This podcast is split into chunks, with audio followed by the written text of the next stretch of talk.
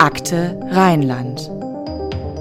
Ein Podcast des Bonner Generalanzeigers über wahre Verbrechen.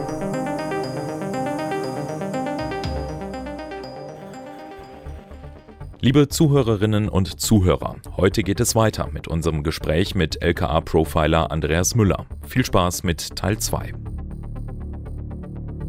Seit Anfang 2018 baut das LKA eine digitale Cold Cases Datei auf. Es geht dabei aber nicht ums ordentliche Archivieren und anschließende Vergessen, sondern um Aufklärung.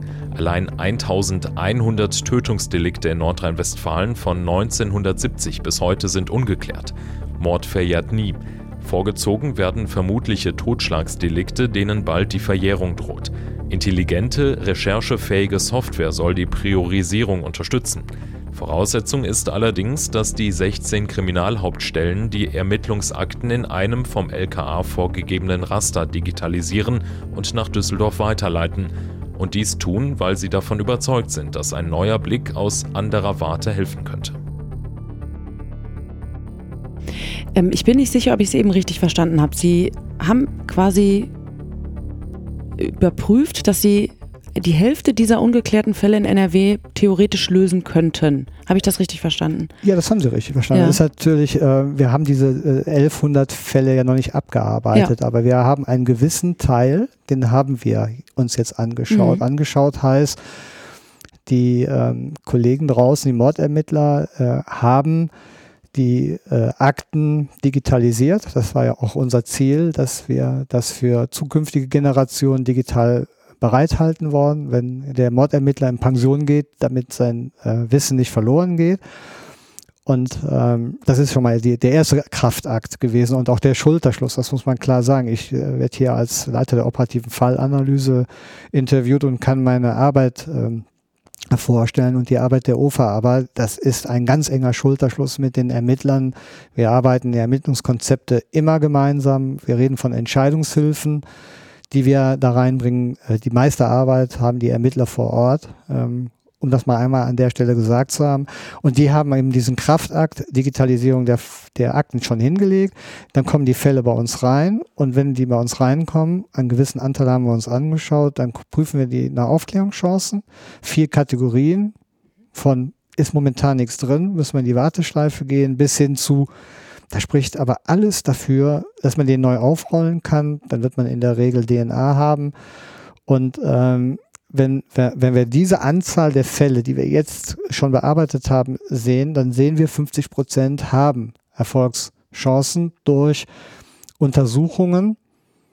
Und das ist erwartbar. Das ist vielleicht jetzt hier am Tisch überraschend. Ja, ja? finde ich schon. Ja, äh, aber mich hat das nie überrascht. Ich bin immer davon ausgegangen, wenn Sie einen Fall aus 1970 oder 80 haben, da gab es noch keine DNA und dann liegen Asservate, wie wurde das früher gemacht? Die kamen in Kuverts und mhm. liegen in den Papierakten drin, da hat man noch ein blutiges Taschentuch.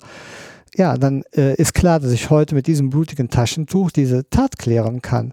So einfach ist das schlicht und ergreifend. Und äh, dann reden wir von äh, Tatklärung über solche naturwissenschaftlichen Untersuchungen, aber wir reden auch zu einem gewissen Anteil von Fällen, wo wir über Neuaufrollen, über Verstehen von Tathergängen, von Motivlagen auch noch einmal geografisch eingrenzend äh, auf die Suche nach dem Täter gehen können. Hilft ja. da die ähm, Distanz unter Umständen, wenn man auf so einen alten Fall nochmal neu drauf guckt? Also, dass man nicht von Anfang an sozusagen in der Mühle drin war als Ermittler, mhm. ähm, von, von Presse belatschert, möglicherweise von Politikern und so weiter, sondern sozusagen auch aus einer emotionalen Distanz da nochmal drauf gucken kann. Also, ähm, ich habe das früher auch nicht wahrhaben wollen.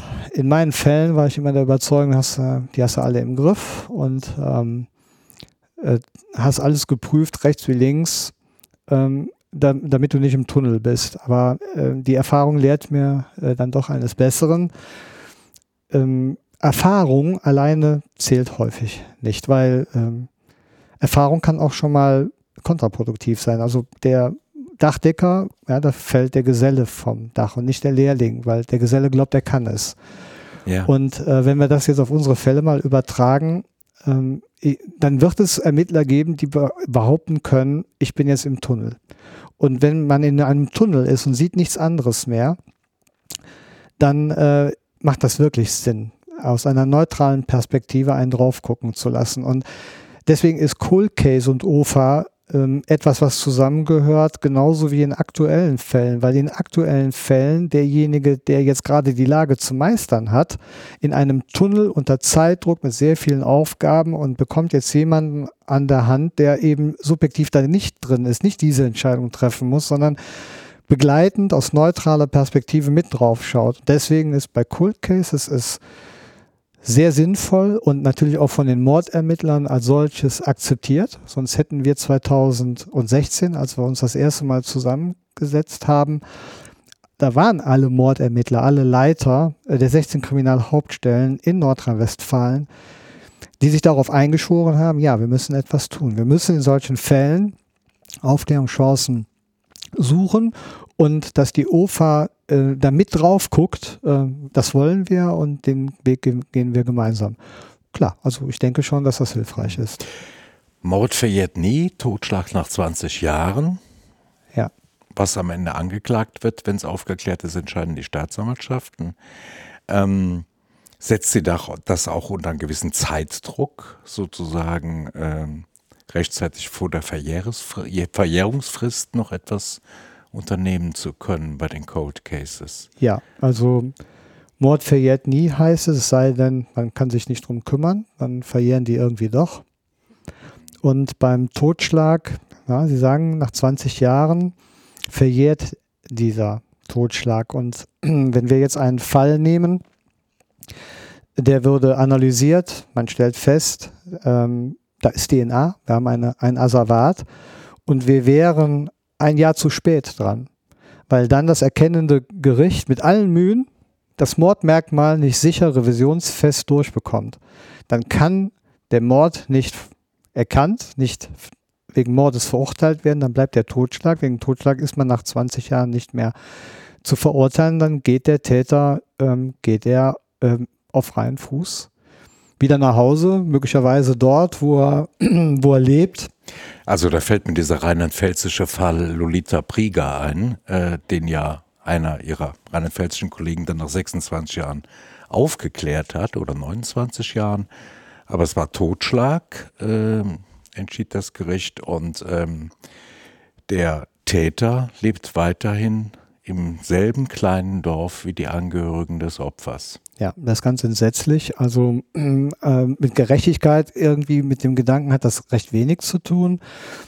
Äh, die Gesetze sind so, wie sie sind. Das ist auch gut so. Wir müssen uns alle irgendwo an Recht und Gesetz äh, halten. Aber äh, wir haben ja nun, wir, wir haben die Möglichkeit, wenn wir wissen, dass ein, eine Tat aus 2000, 2001, 2002 plus 20 Jahre, in denen wir jetzt leben, so langsam von der Verjährung bedroht ist, dann muss in das Bewusstsein von Polizeiführung, von Politikern reingerückt werden, dass wir keine Zeit zu verlieren haben. Also viele denken vielleicht, Kohlkis, ja, pff, äh, es hat zehn Jahre gedauert, 15 ist auch egal, es kann es auch 20 Jahre dauern. Nee, wir haben keine Zeit zu verlieren. Der Fall Lolita Brieger ist äh, ein Paradebeispiel dafür, ähm, wie entsetzlich das für die Opferfamilie ist, zu erfahren, wer es war, aber dass derjenige nicht seiner gerechten Strafe zugeführt werden kann, nur weil wir nicht rechtzeitig am Start waren. Ja, ich glaube, diese Dimension muss man sich auch manchmal einfach klar machen. Es gibt diese 1100 ungelösten Fälle, von denen die Hälfte gelöst werden könnte. Das heißt, ähm, da sitzen Angehörige von fünf, mindestens 550 Toten, die darauf warten, dass, dass dieser Fall geklärt wird und die darauf warten, dass da Gerechtigkeit eben ähm, ihnen widerfahren kann. Das heißt also eindeutig, sie brauchen mehr Leute.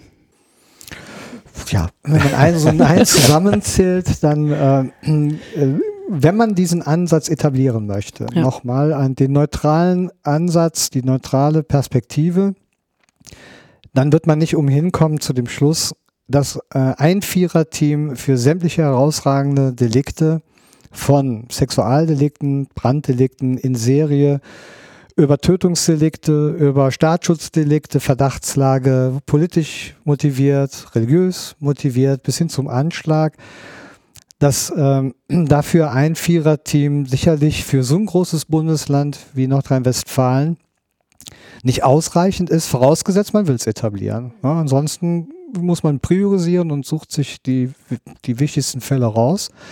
Und dazu kommt eben sämtliche Sexualdelikte mit Gewalt, die wir eben bei uns auch bearbeiten, analysieren, der sogenannten Weikles Datenbank. Das sind dann Taten, ähm, die uns angeliefert werden, wo wir versuchen, Tatzusammenhänge zu erkennen von zum Beispiel Rückfallgefährdeten, Sexualstraftätern plus 1100 Cold Cases. Ja, eins und eins. Es ist genug zu tun. Also ja. wenn wir uns jetzt ähm, bei Ihnen mal bewerben wollten, setzen wir einfach mal voraus, wir hätten die Qualifikation. Was müssten wir an beruflicher Erfahrung mitbringen? Was müssten wir an fachlichem Können mitbringen? Und vor allem auch was an Charaktereigenschaften? Mhm. Einiges davon habe ich eben schon gesagt. Mhm. Also Sie wären jetzt erstmal chancenlos. Ja. Das kann man schon mal sagen. Sie müssten schon mal zur Kriminalpolizei, äh, die Ermittlungserfahrung und dann äh, neben analytischem Denken ähm, würde ich prüfen wollen, ob sie dieses Beratergehen haben. Das kann man relativ schnell herausfinden, ob derjenige jetzt den roten Teppich braucht, um seine Ergebnisse vorzustellen, selber vorzustellen, ob man das ertragen kann, einen Ratschlag zu geben, der keiner nachher, äh, der zwar aufgegriffen wird, aber nicht gesagt wird, nicht genannt wird, von wem der eigentlich kommt. Spielt für mich auch keine große Rolle. Hauptsache, der Fall wird geklärt, wobei ich ein Stück weit, wenn ich jetzt ehrlich bin, das Ganze etwas einschränken möchte, von wegen keine Rolle, weil wenn man nicht wahrgenommen wird als OFA, dann äh, wird auch natürlich auch wenig darin investiert. Also ähm, das sind so im Grunde genommen neben Teamfähigkeit und der Bereitschaft, die Spezialfortbildung zu durchlaufen, die wichtigsten Parameter und es sind Leute, die bei mir ankommen, die gierig danach sind, sich weiterzuentwickeln, weil die Beratungskompetenz muss nicht nur Gehalt, muss gesteigert, muss neuen Phänomenen angepasst werden. Und äh, das finde ich eben auch das herausragend Schöne, Interessante an meinem Beruf, der operativen Fallanalyse speziell, äh, dass es nichts gibt, was es nicht noch zu lernen geben könnte. Also wenn ein Fall mit ihrer Unterstützung ähm, aufgeklärt wird. Dann sieht man dann, äh, gibt es eine Pressekonferenz, da sitzt dann äh, der Polizeipräsident und ein, ein, jemand von der Staatsanwaltschaft und äh, möglichst noch ein, ein Pressesprecher. Ähm, Sie oder Ihre Leute sitzen da nie. Ist das Ihr, also für Narzissten ist das dann nicht der richtige Job bei Ihnen? Ne?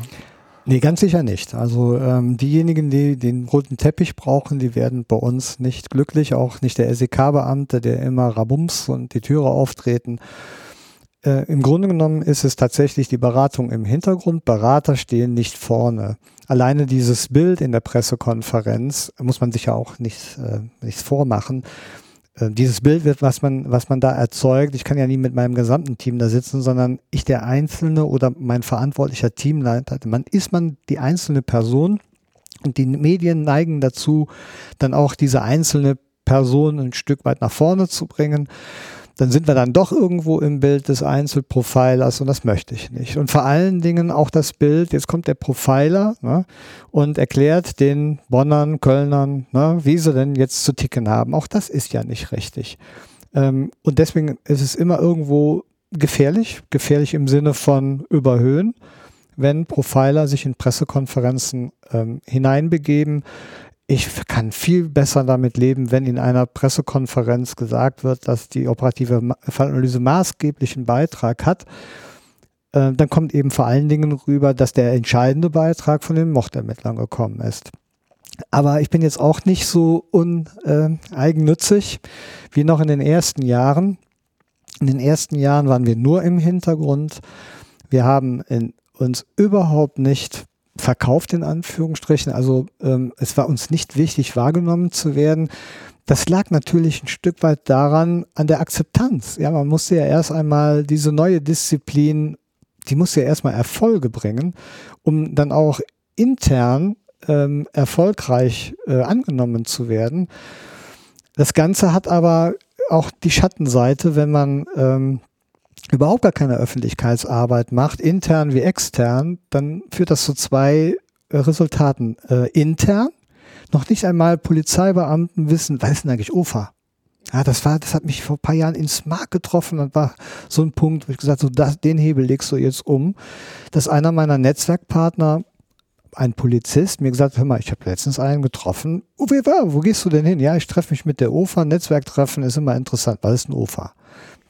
Das ist das eine. Das ist ein gewissermaßen Selbstverschulden, weil wir ähm, auch nach innen keine Öffentlichkeitsarbeit betrieben haben auch weil wir ne, den Begriff Profiling abgelehnt haben. Das ist vielleicht auch ein Fehler gewesen.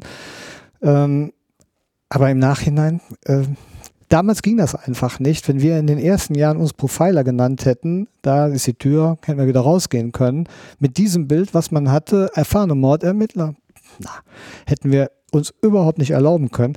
Aber das hat natürlich dazu geführt, dass ähm, dieser Begriff von anderen besetzt worden ist. Äh, wir, weil wir UFA und unseren Ansatz, den interdisziplinären Ansatz, nicht kommuniziert haben, nicht wahrgenommen worden ist. Also ja, so uneigennützig bin ich heute nicht mehr. Ich möchte, weil ich glaube, dass das etabliert werden sollte, ich möchte, dass das wahrgenommen wird, extern, aber vor allen Dingen auch intern. Also ein bisschen roter Teppich im Sinne der Sache sozusagen. Man, diese vornehme Zurückhaltung, ja. ähm, die Sie da lange geübt haben, führte natürlich auch dazu, dass die TV-Talkshows dann von äh, selbsternannten Profilern bevölkert werden, die nie am Tatort waren, die die Akte nicht gelesen haben, aber dann mit bedeutungsschwangerer Stimme vor der Kamera verkünden, dass der Täter in seiner Kindheit äh, Bettnässer gewesen sein muss. Ähm, ärgert Sie das, solche Leute? Äh, in Teilen ja. Also ähm, ärgern, pff, äh, es ärgert mich dann, wenn äh, ich weiß, wenn ich höre äh, aus äh, sicherer Quelle, dass versucht wird mit dem Geld äh, der Opfer, äh, mit dem Leid der Opfer, Opferfamilien Geld zu machen. Also hohe fünfstellige Beträge, da werden Familien aufgesucht. Ich bin der XY und ich biete ihnen ein Täterprofil an und ich sehe große Aufklärungschancen und dann wird eine Opferfamilie bereit sein, 5, 6, 7, 8.000 Euro zu zahlen, da hört es auf. Ja, mhm. da hört es eindeutig auf und da ist dann der zweite Hebel sozusagen, der umzulegen ist ähm, solange, so, solange Geschichtchen erzählt werden und äh, ich sage mal, Lieschen Müller abends in einem äh, Buch darüber schmunzelnd einschlafen kann, zufrieden. Ähm, ich werde das Phänomen nie gänzlich ausrotten können. Also da muss ich auch mit, einer Stück, mit einem Stück Gelassenheit äh, an, an, an, äh, an dieses Thema drangehen ich glaube, indem wir jetzt wahrgenommen werden, wie dieser Ansatz ist und äh, wie tatsächlich in der Ermittlungspraxis begleitende Beratung aussieht, ist dann ein Stück weit auch klar, ähm, dass das nicht von äh, diesen Menschen geleistet werden kann. Das kann ich dann auch ein Stück äh, ohne großen Ärger akzeptieren. Also ähm, kommt immer darauf an, wie weit sie es treiben. Mhm. Jetzt haben wir gerade schon gehört, wie es nicht laufen soll. Ähm, was mich interessieren würde, ist, ähm, was Sie ähm, nach intensiver Beschäftigung mit so einem Fall bestenfalls über den Täter und sein Motiv sagen können. Entsteht da irgendwie ein Bild in Ihrem Kopf und können Sie sich dann, stellen Sie sich dann wirklich einen Menschen vor? Zuerst mal stellt man sich, äh, also äh, wir sind gut aufgerufen und aufgehoben dann, wenn wir zu Beginn uns noch kein Bild ausmalen, weil Vorurteile und Vorannahmen wenn man mit einem Fall beginnt, die bestehen immer. Und ich habe schon so häufig mit meinen Leuten festgestellt, dass die Vorannahme, das müsste doch eigentlich mit dem Teufel zugehen, wenn nicht, dass am Ende diese Vorannahme kassiert worden ist. Also ist es wirklich wichtig, dass man völlig vorannahmefrei in eine Fallanalyse reingeht und eben tatsächlich auf die Methode setzt, auf das Hypothesen bilden, ausschließen will jetzt nicht so langweilig werden, also einfach schlicht und ergreifend auf die Methode setzt. Und dann ist es ähm, ein Prozess mit einigen, das kann ich vielleicht in Kürze einmal sagen, wesentlichen Arbeitsschritten. Ich hätte nie geglaubt, dass die Beratung am Anfang so essentiell ist, äh, indem man schon in der Erstberatung sagt, mit welchem Deliktphänomen es hier wahrscheinlich zu tun hat, mit welchem Personaleinsatz, wo man möglicherweise in die Irre laufen kann. Das ist unglaublich wichtig. Und über diese ersten Gespräche natürlich auch ein bisschen Vertrauen und auch ähm, ja, Sicherheit zu geben in, wir sind jetzt gut aufgehoben. Das zweite, unglaublich wichtig, hört sich so banal an, Informationsbewertung, Informationsverdichtung Kolbstraße, können sich vielleicht vorstellen, wie viele Informationen da mhm. auf die Entscheidungsträger ja. einfließen und die jetzt wirklich wichtigen und validen rauszufiltern, die erfolgskritisch sind, die zum Ziel führen, das ist unglaublich wichtig. Das ist der zweite wesentliche Schritt. Da sind wir noch lange nicht beim Bild eines Täters. Dann geht es darum, auf der Basis dieser Informationen ein Tatort, Verletzung, ein Opferbild zu erstellen. Das ist sozusagen die Basis für unsere Fallanalysearbeit. Dann geht es darum, die Tat zu rekonstruieren. Da haben wir auch noch kein Bild. Das ist auch wichtig, dass wir dann hypothesenneutral an diese Rekonstruktion rangehen. Alles prüfen, bis die eine möglicherweise widerspruchsfrei ist. Und dann fängt es langsam an. Dann fängt es langsam an, wenn man die Tat verstanden hat in ihren Sequenzen, sich in einem nächsten Schritt zu überlegen, welche Entscheidungen hat er denn getroffen? Wie gut ist er in seinem Verhalten? Welches Leid kann er ertragen und welches nicht? Da sind wir bei Verhaltensbewertung und bei der Kompetenzbewertung. Und wenn wir bei der Kompetenzbewertung sind, Sie merken, das ist gar keine Trickkiste, das ist ein Herleitungsprozess, der ist aber mürbe. Ja, der ist auch gar nicht so einfach bis man dann das sozusagen die, die, innere Logik des Falles, das Thema verstanden hat. Wenn man aber da angekommen ist bei den Kompetenzen auf der Sicherheit einer Rekonstruktion, Sicherheit ist ein großes Wort. Ne? Wir reden nicht von der DNA, wir reden immer noch von Wahrscheinlichkeitsaussagen. Wenn man bei der Kompetenzbewertung ist, dann kommt man so lange an die, auf die physischen und psychischen Fähigkeiten des Täters. Und dann, und das ist ein ganz entscheidender Punkt, wenn ich den jetzt hier so sagen darf, dann sind wir nicht bei dem, was man sich unter Täterprofilerstellung vorstellt, also dass man jemanden komplett beschreiben könnte. Wer kann das schon? Sondern dann geht es um die Frage, was ist denn jetzt wirklich hilfreich, um denjenigen aus der Masse der Tatverdächtigen zu filtern. Und da stellen Sie sich mit mir jetzt mal so eine dicke Eiche vor. Der dicke Stamm, der dicke Ast und die morschen kleinen Ästchen. Der dicke Stamm darf nie kippen. Wenn wir sagen, das ist ein örtlicher Täter, dann darf das nicht der überörtliche sein. Der Stamm muss stehen. Wenn wir dann den dicken Ast haben und sagen, wir sagen, das ist hier ein Täter, der äh, sexuelle Vortaten begangen hat, der hat mit hoher Wahrscheinlichkeit in dem Deliktsfeld schon einmal, dann darf dieser Stamm nicht brechen. Ansonsten laufen die Ermittlungen in eine völlig falsche Richtung. Aber wenn ein Ast mal abbricht, weil der morsch ist, weil zum Beispiel auf die Frage hin, äh, ist er jetzt berufstätig, wir keine Antwort geben können und ich sagen, naja, dann fällt der Ast halt eben ab. Oder wenn man vielleicht zu dem Ergebnis gekommen wäre, wobei ich sagen muss, da hüte ich mich mit meinen Leuten vor, so eher unsichere Sachen wie ledig, Beruf ähm, ähm, äh, vorzustellen, dann sind wir eben nachher bei dem dicken Stamm. Und dann reden wir von Täterprofil gleich Rasterprofil. Da reden wir von den Kriterien, mit denen man nach dem Täter suchen kann. Das ist Alter, das ist Lebensraum, das sind kriminalpolizeiliche Erkenntnisse, wer, wo, wie zu suchen.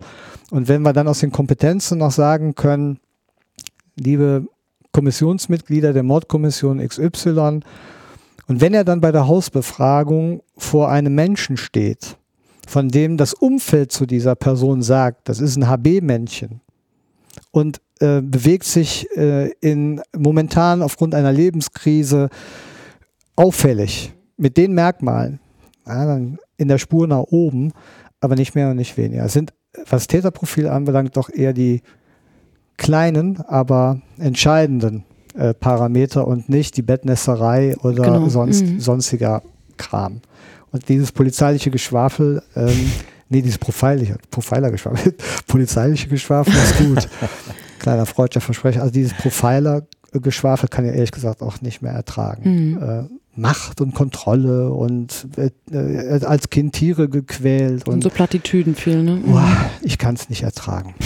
ja, aber es, es, es hilft ja nicht weiter. Ja, ja, ja. Es hilft ja nicht weiter. Ähm, wir wissen, dass Sie nicht nur nicht gern auf dem roten Teppich stehen, sondern auch sehr ungern über Fälle, zumindest über laufende Fälle sprechen. Ähm, wir haben im Vorgespräch schon mal kurz abgeklopft, ob es trotzdem einen Fall gibt, über den Sie sprechen würden. Und ähm, da geht es um einen Fall, der bereits abgeschlossen ist, den Fall ähm, Mirko, mhm. ebenfalls aus NRW.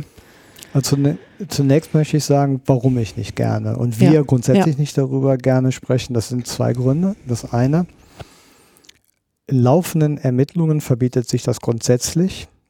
Da äh, geht es immer äh, darum, wie sieht die Staatsanwaltschaft das, wie sehen äh, die Mordermittler das, wenn wir jetzt bei Tötungsdelikten sind und ist das, was man sagt, möglicherweise gefährlich. Gefährlich im Sinne, den Fahndungserfolg gefährden.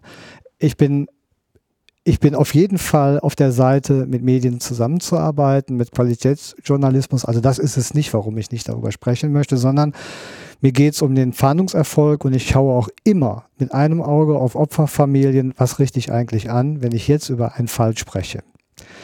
Also bleibt am Ende ein schon geklärter Fall.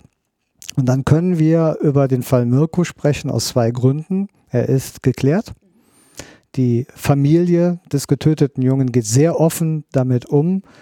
Das heißt, da reiße ich jetzt keine offenen Wunden und deswegen kann ich darüber sprechen. Und ich habe vor allen Dingen auch das, das Okay von der Ermittlungsseite, ähm, diesen Fall als ein Paradebeispiel für eine gute, gelungene Zusammenarbeit, Netzwerkarbeit einmal vorzustellen.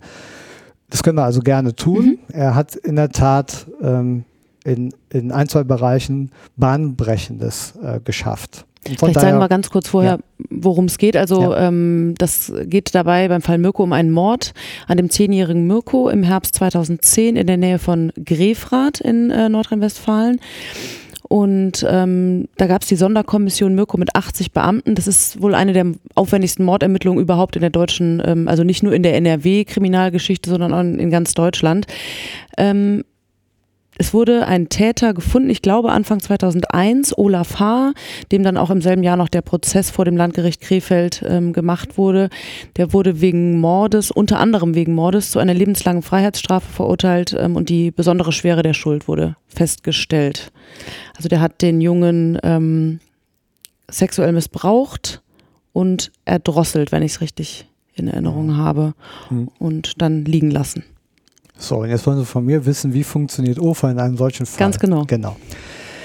Äh, ja, nicht mehr aus dem warmen, trockenen äh, Sessel heraus, aus der Distanz, sondern, wenn man so will, am offenen Herzen, nämlich Fallanalyse, ohne dass wir schon Datenmaterial haben. Weil ähm, ich sagte ja, Kolbstraße 2004 war sozusagen die Wende. Wir müssen dann, wenn ähm, schwere Entscheidungen in einer ersten Ermittlungsphase zu treffen, dann müssen wir präsent sein. Da können wir uns nicht ducken. Ansonsten sind wir ein stumpfes Schwert. Und dann hatten wir von 2004 bis 2010 sechs Jahre Reifezeit. Und dann kam der Anruf und dann war auch klar, wir sind sofort drin. Und ähm, das müssen Sie sich jetzt so vorstellen. Der Anruf kommt, ähm, ja, ist ein Kind verschwunden, ein Junge, Fahrrad ist aufgefunden worden. Wir überlegen äh, Unfall und äh, möglicherweise mit tödlichem Ausgang und dann hat der Unfallfahrer vielleicht die Leiche irgendwie entsorgt, um nicht für den Unfall belangt zu werden. Man weiß auch nie so genau, ob vielleicht in der Familie etwas passiert ist haben wir zwar keine ähm, ersten Ansatzpunkte oder es kann auch nachher ähm, der Sexualmord sein, der Kindermord.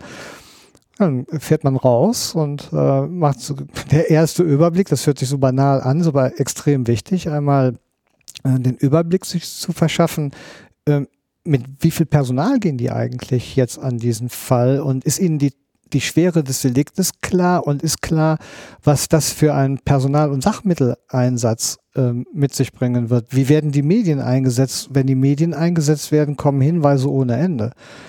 Also das allererste, was wir gemacht haben, ähm, nicht mit dem Viererteam, das wäre dann auch viel zu früh, mit einem Zweierteam sofort rausfahren, sich das anschauen, ähm, wo haben wir den möglichen Ort der Kontaktaufnahme, um den Eindruck dafür zu bekommen, hm, es könnte tatsächlich ein Tötungsweg äh, zum Nachteil eines Kindes sein. Also wenn man ein Fahrrad findet, äh, der, liegt der Verdacht sehr schnell, dass da was Schlimmes passiert ist.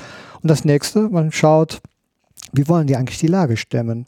Und dann stellt man fest, die erste Idee ist mit einer normalen Mordkommissionsstruktur. Und dann wird man sich mit den Kollegen hinsetzen und sagen, das kannst du vergessen. Das sauft ihr ab. Weil wenn äh, das, was auf euch zukommt bei diesem Delikt, da braucht ihr eine Sonderkommission, wir nennen das bei der Polizei BAO, besondere Ablauforganisation. Ihr braucht viel mehr Personal. Und äh, ihr werdet äh, Hinweise haben wollen, ihr müsst in die Medien gehen. Äh, ihr braucht Datenbanken, die Hinweise müssen, all das habt ihr nicht, dafür braucht ihr Leute. So, und dann kann ich da hingehen und kann sagen, und ich habe das Team. Ja, ich habe die Leute, die sind morgen früh um 9 Uhr in der ersten Fallbesprechung hier. Massendatenanalysten, die die Datenbanken beherrschen, die eure Eingabekräfte einweisen, die euch erklären, wie der Hinweis und Spurenlauf ist. Ein Hinweis kommt rein, wie wird das verspurt, mit welcher Gewichtung. Ähm, und ich glaube, man kann sich gut vorstellen, wenn ein Mordkommissionsleiter das erste Mal in seinem Leben einen Kindermord zu bewältigen hat, dass er froh ist, wenn er diese Unterstützung von der Seite bekommt. Da haben wir noch nicht ein, ein, uns ein Bild von einem Täter ausmalen können. Wir sind nur in der Beratung, nur in Anführungsstrichen. So, dann ähm, hat man sozusagen im Hinblick auf Personal- und Sachmitteleinsatz äh, beraten und ist in den nächsten Tagen vor Ort also mit zwei Mann sich ein Büro geben lassen, wo man sich auch mal zurückziehen kann, aber grundsätzlich am Tag bei mehreren Treffen, wo Sachstände besprochen werden, dabei sein, hören. Weil in solchen Fällen ist es nicht so, dass sofort Papier produziert wird und äh, eine Zeugenvernehmung, ein Zeugenhinweis schon gelesen werden kann. Das wird berichtet. Und ähm, das das ist etwas, was sehr problematisch ist, weil wenn jemand etwas berichtet, dann bringt er seine Emotionen rein, seine Erfahrungen rein. Aus meiner Erfahrung muss ich sagen, gehe ich davon aus, dass dieser Hinweis eine hohe Bedeutung hat und Tatrelevanz und schon sind wir auf einem ganz gefährlichen Weg, dass möglicherweise aufgrund einer auf der zweiten Perspektive hin betrachtet ein Hinweis überhaupt nicht valide ist, schwerwiegende Maßnahmen entschieden werden. Das heißt, man ist erstmal und hört. Das ist dann wieder rein? dieses zu nah dran vielleicht, ne, wo Sie dann sagen können, genau. tretet mal einen Schritt zurück und äh, genau. genau. Dann mhm. hört man und dann äh, geht man zurück, also wir zwei ne, mhm. im, im Zweierteam.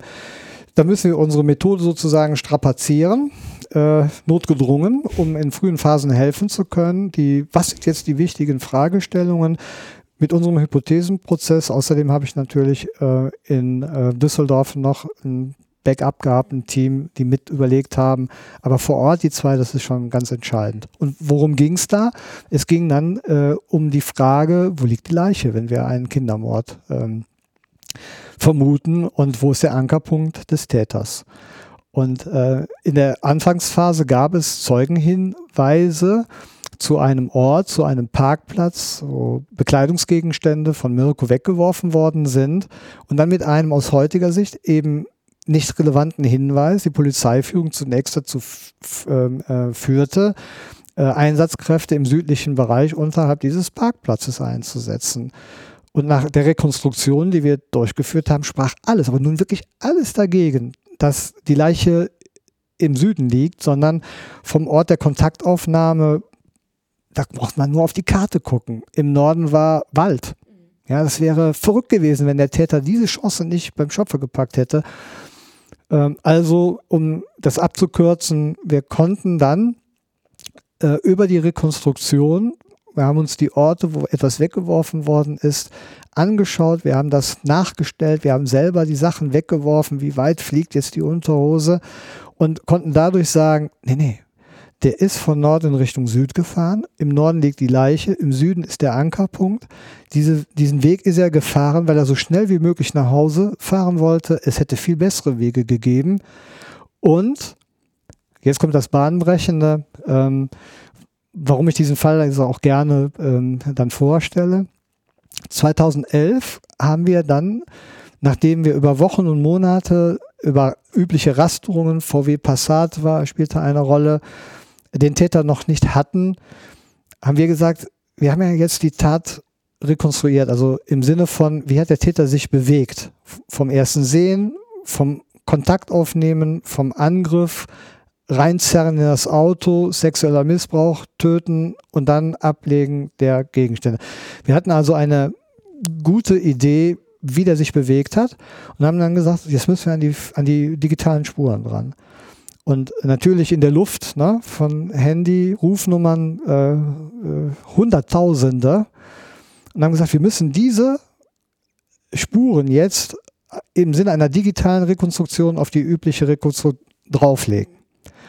Und da hat mir mein Netzwerk geholfen. Dann bin ich mit äh, Kollegen, die sich im Bereich von ähm, Rufnummerauswertungen, Funkzellen, Verbindungsdaten, diese zu recherchieren, auskennen, da ist der Kollege, den ich jetzt vor Augen habe, aus meinem Netzwerk, da ist er in ein Auto gestiegen, diesen Weg abgefahren, den wir rekonstruiert haben, hatte mehrere Handys dabei. In jedem Handy war ein anderer Anbieter sozusagen ja. drin, sodass die Ausdehnung der Funkzellen darüber klar wurde. Im Ergebnis hatten wir nachher auf der Basis unserer Rekonstruktion eine digitale Rekonstruktion, wo von den Hunderttausenden von Daten nur vier Rufnummern drunter waren, die genau diese Bewegung mitgemacht haben und eine Rufnummer hat sich eine längere Zeit in einem Bereich aufgehalten, wo wir die Tötung vermutet haben und das war er.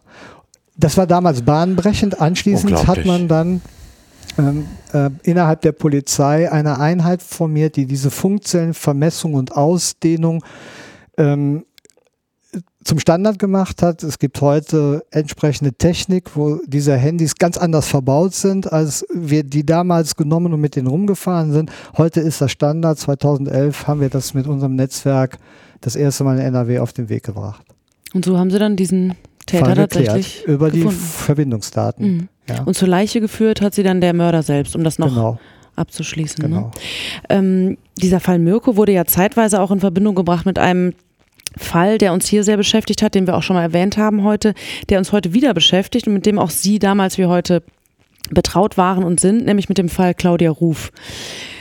Ich erzähle noch mal ganz kurz, was passiert ist. Dieses elfjährige Mädchen, Claudia Ruf, ist 1996 aus Grevenbruch-Hemmerden verschwunden, wo sie wohnte, und wurde kurze Zeit später ermordet in Euskirchen gefunden an einem Feld. Das Mädchen war vergewaltigt, erdrosselt und angezündet worden. Und ähm, 2011, als dann dieser Mörder von Mirko gefasst wurde, wurde zeitweise geprüft, ob er auch für die Tat ähm, an Claudia Ruf in Frage kommen könnte, ist aber letztlich ausgeschlossen worden. Ähm, der Fall Claudia Ruf ist aber unlängst neu aufgerollt worden. Da ist wieder ein großer Massengentest ähm, gemacht worden und so weiter. Und zumindest die Bonner Ermittler zeigen sich sehr zuversichtlich, den Täter tatsächlich auch nach mehr als 23 Jahren noch fassen zu können ohne jetzt zu sehr ins Detail zu gehen, weil es wirklich eine laufende Ermittlung ja ist, ähm, können Sie uns sagen, was bedeutet das für Sie, dass dieser Fall jetzt nochmal angepackt wird? Ähm, ja, also ähm, der Fall Claudia Ruf ähm, hat natürlich schon eine besondere Bedeutung in meiner beruflichen Laufbahn, weil ich bin Bonner. Ich war damals im ersten Kriminalkommissariat und ich war der ähm, damalige Tatortbeamte, das ist also derjenige, der in Rufbereitschaft ist und dann in den Dienst versetzt wird, wenn etwas passiert ist. So, das heißt, Sie waren am Tatort? Ich war am Tatort, ähm, aber ich war einer von vielen. Ne? Mhm. Man ganz klar sagen, es waren äh, ja damals auch einige ähm, äh, in der Mordkommission Claudia Ruf, die ihren Dienst versehen haben. Also möchte ich jetzt hier an der Stelle nicht unerwähnt lassen.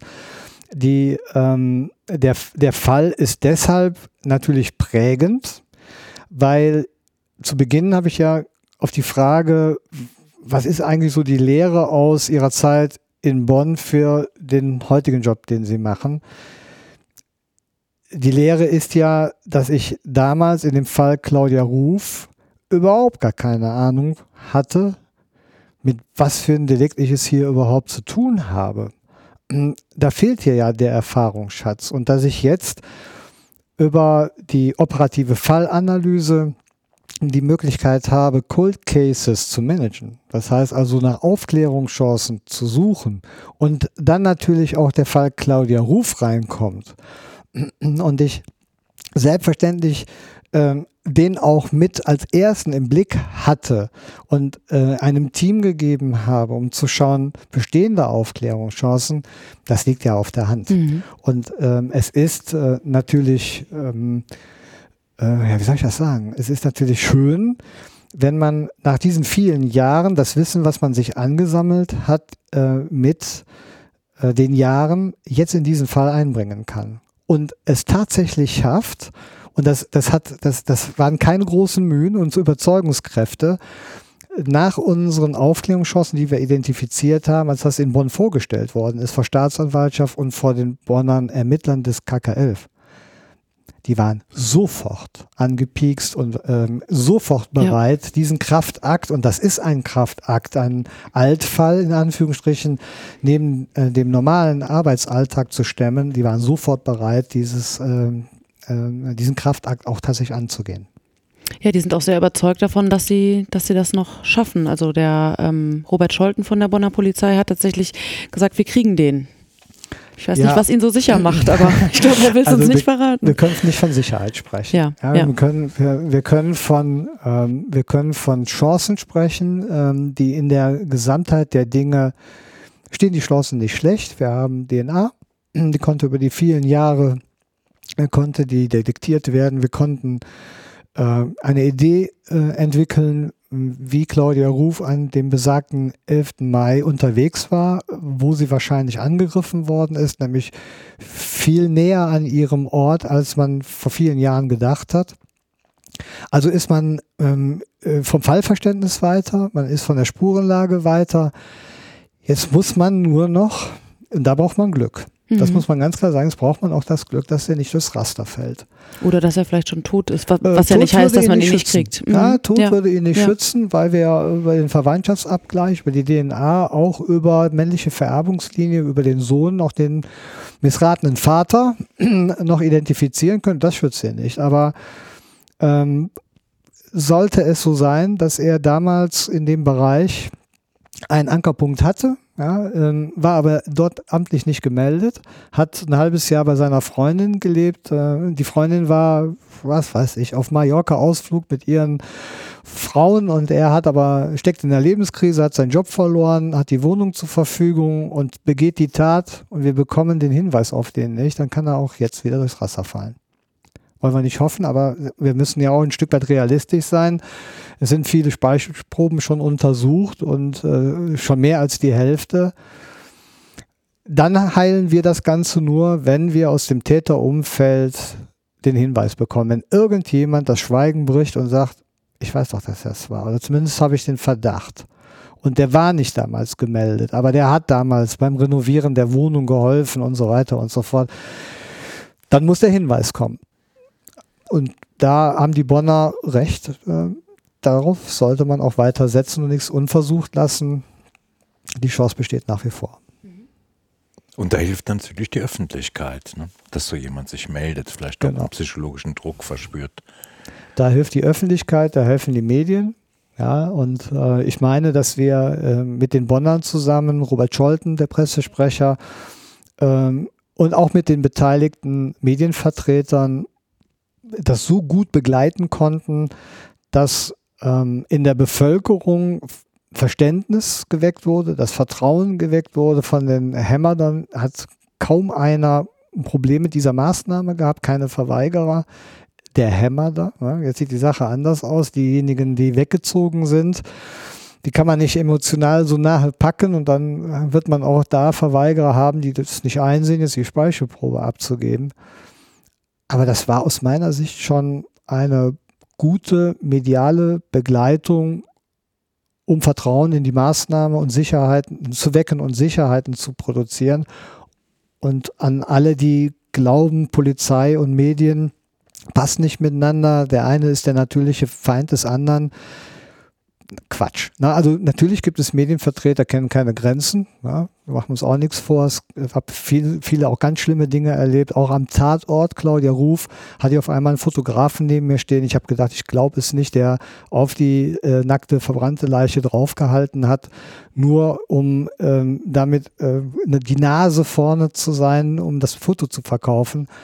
Ähm, da, davon reden wir nicht. Wir reden von denen, äh, wo wir uns zusammensetzen können und sagen, wie können wir jetzt den gesellschaftlichen Auftrag der Medien, den sie ja nun mal haben, auch zu informieren, mit den kriminalpolizeilichen äh, Bedürfnissen, wie können wir das koppeln? Und das geht. Davon bin ich überzeugt und das zeigt ja auch die nahe Vergangenheit. Ja, ich glaube, das können wir auch bestätigen. Also uns würde es ja auch glücklich machen, dabei helfen zu können, dass so ein Fall noch aufgeklärt wird. Ne? Der Vater von Claudia Ruf hat sich ja auch noch per Videobotschaft an die Öffentlichkeit gewandt und da hat man natürlich dann noch ein ganz anderes Verhältnis zu so einem ja. Fall. Ne? Mhm. Ja, das und äh, wenn, wenn ich äh, davon überzeugt bin, diesen Ansatz zu etablieren, ja, dann brauche ich doch auch die Medien. Ja. ja. Also wenn die Medien davon überzeugt sind, dass in bestimmten Fällen, wir reden jetzt nicht von jedem Delikt, ja, von jedem Beziehungsdelikt. Oder, aber wenn die Medien überzeugt sind, dass ähm, die, dieser Ansatz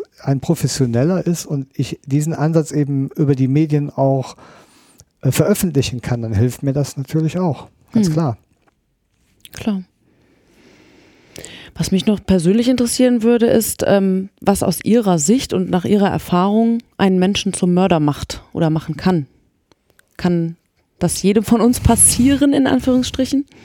Ah, ich möchte mich jetzt äh, nicht so weit äh, raustrauen, um ähm, zu sagen, ich hätte die Expertise, um klar zu sagen, wann jemand Mörder wird. Das kann ich nur aus meiner persönlichen beruflichen Erfahrung ableiten. Können Sie vielleicht forensische Psychiater fragen, die das vielleicht besser erklären können.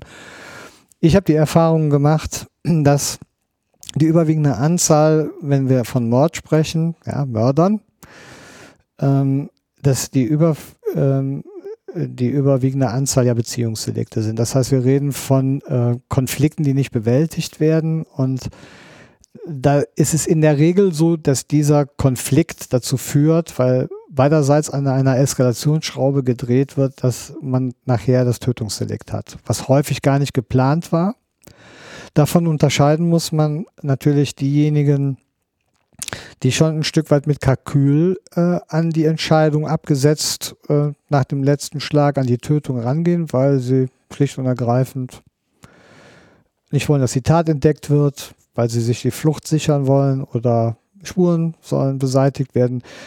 Ähm, das ist dann der Verdeckungsmord. Das sind dann diejenigen, die bilanzieren, da kann man auch nicht von wenn dann sprechen. Das ist dann auch wieder eine Einzelfallentscheidung. In der Situation, in der derjenige sich gerade befindet, ist er bereit zu töten. Ein Tag später wäre das Opfer möglicherweise mit dem Leben davongekommen. Äh, was ich aus der Erfahrung heraus sagen kann, dass äh, die, der klassische Sexualmord, also ein sexuelles Tötungsdelikt, wo der Mord Teil der Motiv, des Motives und damit der Bedürfnisbefriedigung ist, dass das weniger wird. Den Serienmördern gehen sozusagen oder den Serienmordexperten gehen sozusagen die Serienmorde aus. Ähm, das liegt daran, die Kiddies können heute früh im Internet sich alles Mögliche anschauen, ähm, was es so an Sexualität gibt. Ähm, DNA ist für den Täter auch gefährlicher geworden, dass er tatsächlich überführt wird. Also das Ganze geht bei uns mehr in Richtung ähm, Frust und Aggression, Frust- und Aggressionstäter und darüber auch zum Mörder werden. Unsere Kiddies haben heute eine unglaublich hohe Gefahr, sehr brutal zu scheitern. Mobbing, soziale Netzwerke, man ist nirgendwo mehr alleine und kann überall verfolgt werden. Äh, auf den Punkt sogenannter Rachetäter, die es in den Staaten schon seit Jahren gibt. Bei uns ansatzweise. Wir sind in NRW noch relativ verschont geblieben, aber die Bayern haben schon einiges mehr ähm, dazu zu bewältigen gehabt. Also Rachetäter, die sich so Amokläufer rächen, zum Beispiel. Amokläufer, mhm. äh, Frusttäter, mhm. Rachetäter, die sich dann irgendwann dazu entscheiden, das Messer zu nehmen, durch die Stadt zu laufen und wahllos auf Leute einzustechen, das wird uns mehr treffen. Es sind, aber in der Regel sind es Männer, die ja. Tötungsdelikte begehen. Ne? Ja. Weitaus mehr als Frauen. Also statistisch, wenn ich das einwerfen darf, sind es tatsächlich 87,5 Prozent Männer und 12,5 Prozent Frauen. Das ist jetzt Stand 2018. Mhm. Im Tatort ist es übrigens 60 zu 40. sehen Sie, können, hätte ich jetzt so gar nicht sagen können. Ja. Äh, auch da kann ich jetzt nur aus meiner beruflichen Erfahrung schöpfen. Ähm, Männer in den Gewaltdelikten, Sex ist ja auch ein Gewaltdelikt, ne? Sexualstraftaten, Gewalt, Körperverletzung ja. und dann eben auch die Tötung. Männer sind irgendwie von der Natur aus kriegerischer unterwegs, eher bereit, äh, sich etwas zu erstreiten, zu erkämpfen und wenn nötig, sich auch etwas mit Gewalt zu nehmen. Das scheint ein Männergehen zu sein. Ähm, das wird der Grund darin liegen, warum mehr Männer töten. Frauen sind da anders. Oder die werden nicht erwischt.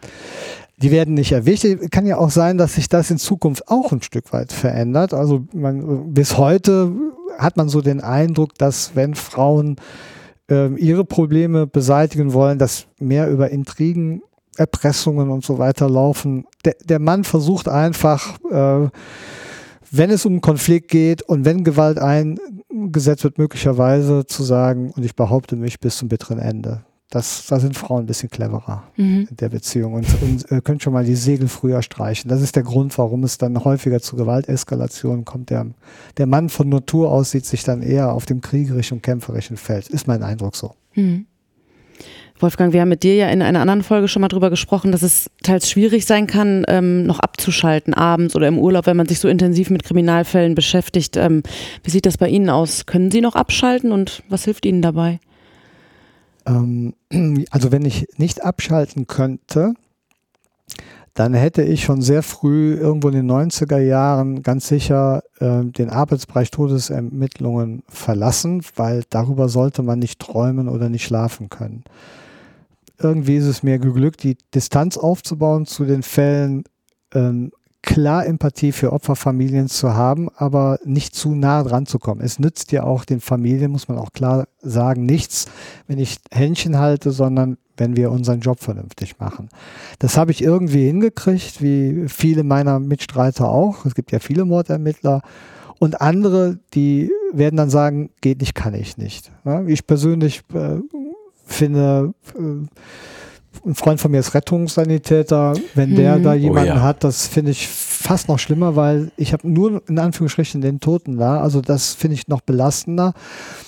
Ähm, ich habe eine super funktionierende Familie, Freundeskreis, äh, Sport, Garten. Ich kann mich darüber ablenken, aber es gibt Fälle, da will ich mich auch nicht von ablenken da bin ich auf der Suche und manchmal kommt dann auch die äh, gute Idee äh, abends äh, zu Hause auf der Couch und dann kennt meine, meine Frau kennt mich dann. Dann, dann springt er auf, holt sich einen Zettel und schreibt was sich was auf und dann sagt ja. die immer, äh, hast du überhaupt zugehört, weil ich hier gerade gesagt habe, du bist wieder in einem ganz anderen Film, ja, du bist wieder im Dienst. Und äh, naja, die kennt mich halt da gut. Apropos Couch und Abschalten, äh, schauen Sie sich Krimis im Fernsehen an? Durchaus, allerdings äh, äh keine, in denen Profiler auftauchen. Also Mentalist ja. so, ich kann, ich habe eben schon gesagt, dieses, Poliz äh, dieses Profiler-Geschwafel, äh, nee, kann ich nicht ertragen, würde ich mir auch nicht angucken ein guter Krimi, aber wenn wir gerade bei meiner Frau sind, die weiß dann, äh, jetzt fängt er wieder an und äh, behauptet dann zu wissen, wer der Täter ist. Ich liege dann auch häufig daneben, muss ich sagen. ah, ähm, ja, nö, kann ich mir durchaus angucken, ja. aber ausgewählte. Ja. Favoriten? Auch ich gucke schon mal ganz gern so äh, den Tatort, den Kölner Tatort, ne? Ähm, nimm das alles nicht so ernst. Äh, macht ja auch keinen Spaß, wenn man äh, das, was tatsächlich in der Realität an unserer Arbeit ähm, gemacht wird, das interessiert, glaube ich, auch in der Tiefe den Zuschauer nicht. Das darf schon Unterhaltung äh, sein und bleiben. Also so streng sind sie da nicht, dass sie da sitzen und sagen, also das ist ja, das ist ja völliger Quatsch. Nein, nein, nein. Also das ist in Ordnung. Man soll unterhalten werden, aber an der Stelle, wo es darum geht, wie wirkt operative Fallanalyse? Bin ich schon ein bisschen dünnhäutiger geworden in der letzten Zeit. Da würde ich jetzt auch nicht jeden Quatsch mehr durchgehen lassen und würde dann schon auch sagen, naja, ja, es mhm. ist dann doch schon ein anderer Ansatz, wenn wir von Profiling sprechen, dann bitte von Polizeiprofiling, dann operative Fallanalyse, Netzwerkarbeit und ja, gegen dieses Weltbild äh, kämpfe ich so ein bisschen an und ich glaube, vielleicht bin ich, bin ich auf einem ganz guten Weg. Eine letzte Frage zum Abschluss. Ähm, glauben Sie nach all dem, was Sie gesehen, gehört und erlebt haben, noch an das Gute im Menschen? Hm, ja, also ich glaube, dass es, ähm, ich glaube, es ist so, es gibt viel mehr gute Menschen als böse Menschen. Viele, die ähm, ja, Dienst am Mitmenschen sich verschreiben, kirchliche, soziale Einrichtungen. Also es gibt viele, viele gute Menschen. Für die Bösen sind wir da. Ja, ähm, dass wir dafür sorgen, dass sie von der Straße kommen und äh, keinen weiteren Unfug begehen.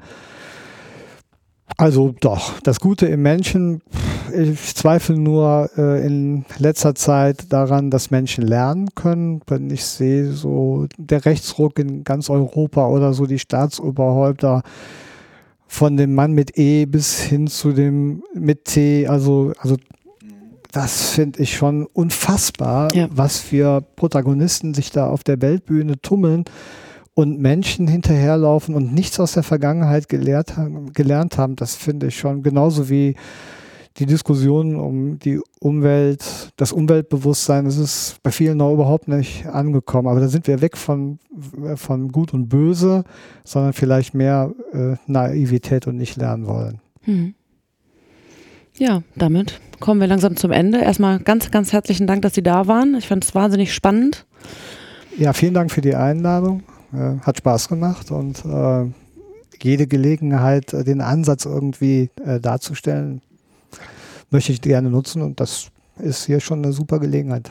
Dankeschön. Das freut dafür. uns. Toll, vielen Dankeschön, Dank. Wolfgang. Auch vielen Dank an dich und ähm, wir bedanken uns auch bei unseren Hörern. Empfehlt uns weiter, hinterlasst uns eine Bewertung und schaltet beim nächsten Mal wieder ein. Tschüss. Das war Akte Rheinland der GA-Podcast zu Kriminalfällen aus Bonn und der Region. Akte Rheinland ist eine Produktion der Generalanzeiger Bonn GmbH.